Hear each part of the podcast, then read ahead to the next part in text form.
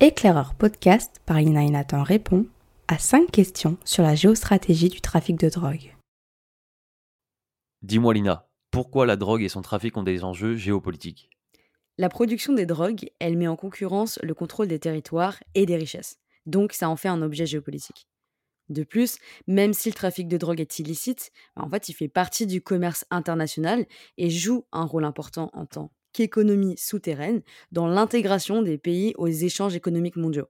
En plus de ça, la problématique de la drogue, elle est d'autant plus importante dans un monde interdépendant où cette économie souterraine, elle peut devenir un véritable outil de puissance dans des rapports de force asymétriques, des crises ou encore des conflits. Mais dis-moi donc Nathan, que représente le marché de la drogue en chiffres? Alors, Selon le rapport de l'ONU sur les drogues en 2021, on estime qu'un adulte sur 20 a consommé au moins une drogue en 2014. Donc c'est assez énorme et ça représente pas moins de 250 millions de personnes âgées de 15 à 64 ans.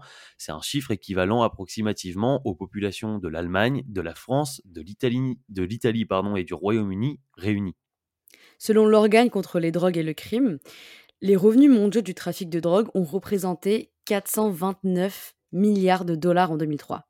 Mais ils sont très inégalement répartis en fonction de la place des acteurs dans la chaîne de production.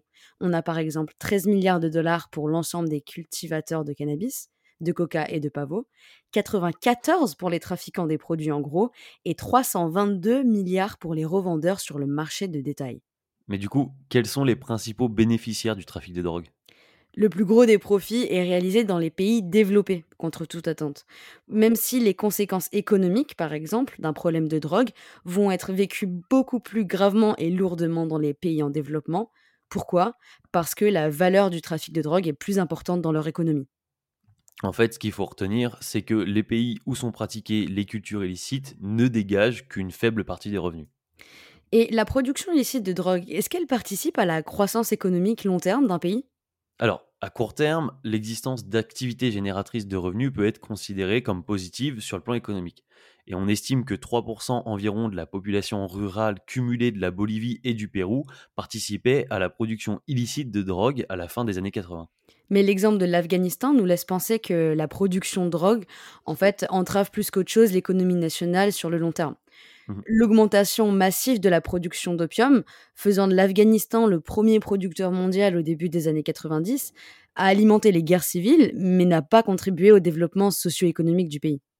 Et puis d'un autre côté, le Pakistan a montré la diminution la plus forte de production d'opium dans les années 80, alors qu'il affichait un taux de croissance économique euh, le plus élevé de, de l'Asie du Sud-Ouest, à savoir 6,3% par an.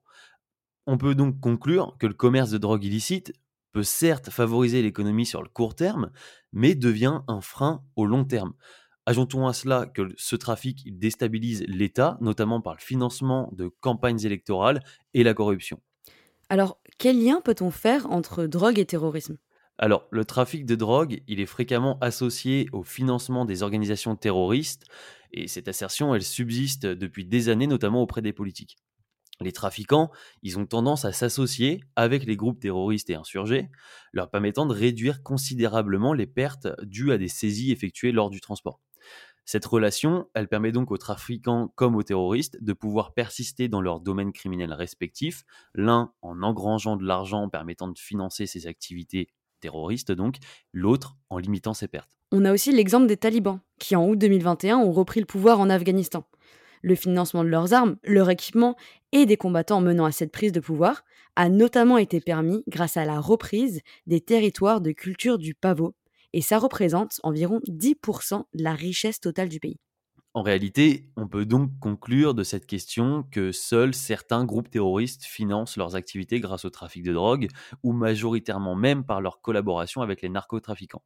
Malgré l'implication incontestable des drogues illicites dans le financement du terrorisme, le manque de data est très important et ne permet pas réellement de statuer sur une importance massive de cette implication, le lien étant notamment et très majoritairement grossi à des fins politiques.